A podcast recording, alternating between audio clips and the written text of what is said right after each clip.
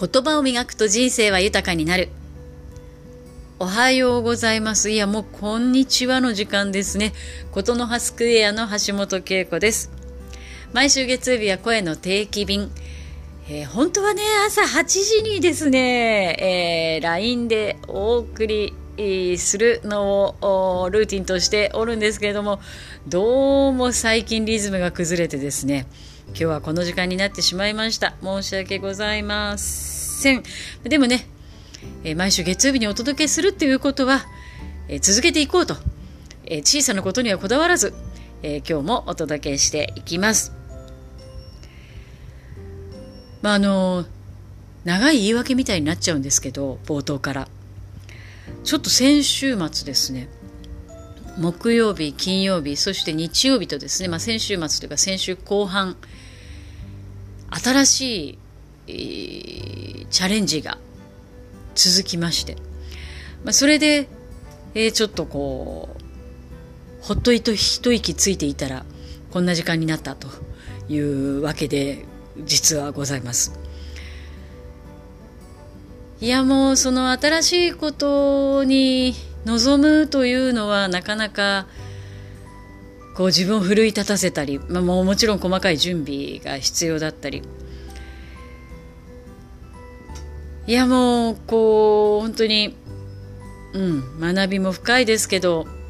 大変だなと 思いますね。で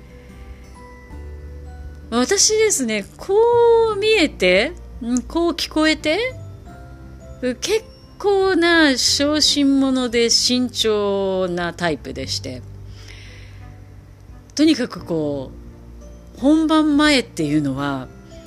やれるだけのことをやるというあの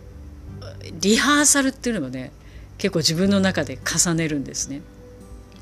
まあ、脳内でリハーサルすることもありますしある程度枠が決まっているものは、えー、実際に何度もそのコメントを喋ってみたりするんですよね。で一生懸命準備するんだけれどもやっぱり本番には魔物がいるんですよ。想定外。あーなんかここもうちょっとなーとかね。えここでとかね。まあ魔物はねいろんなところに潜んでいて。で終えた時に「はあ」ってこうなるんですね。であの何かこう主催者からすごく怒られたりとか非難されたりってことは特になかったとしてもですよ。自分の中でものすごくその反省反省モードがこう発動してですね。ああすればよかったこうすればよかったこの準備が足りなかったここまでやっとけばよかったとかってこうずっとぐるぐるぐるぐる回るわけですね。まあそんなチャレンジが3回、まあ、3日続いたのでえー、月曜日ねまた新たな気持ちでというふうに、えー、思っております一方でそういう魔物に出会えるっていうことですね。つまり新しいチャレンジがあるっていうことはとても大事なことだなと思っていてこれがないとやっぱりこう弾まないというかねその時々こう自分がこう安定したリズムってもちろん大事なんだけれども時々こうもっとドキドキですね、えー、鼓動を打たないとというかね。リズム変えてあげないとついゆったりしたペースでね歩みを進めてしまうので、まあ、そういう刺激という意味ではいくつになっても挑戦できるっていうことは幸せなことなのかなと思いますしまた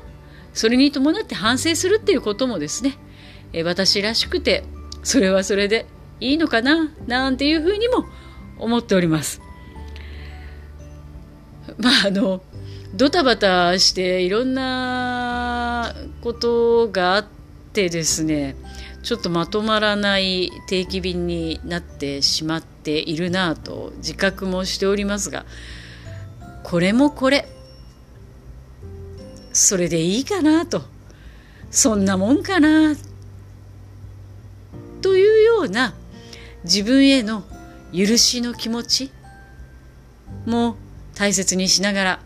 このねコロナに囲まれて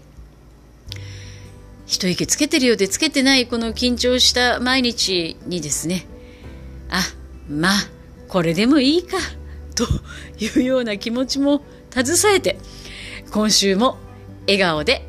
いってらっしゃい。なんかこじつけの定期便ですけどお許しをいってらっしゃい。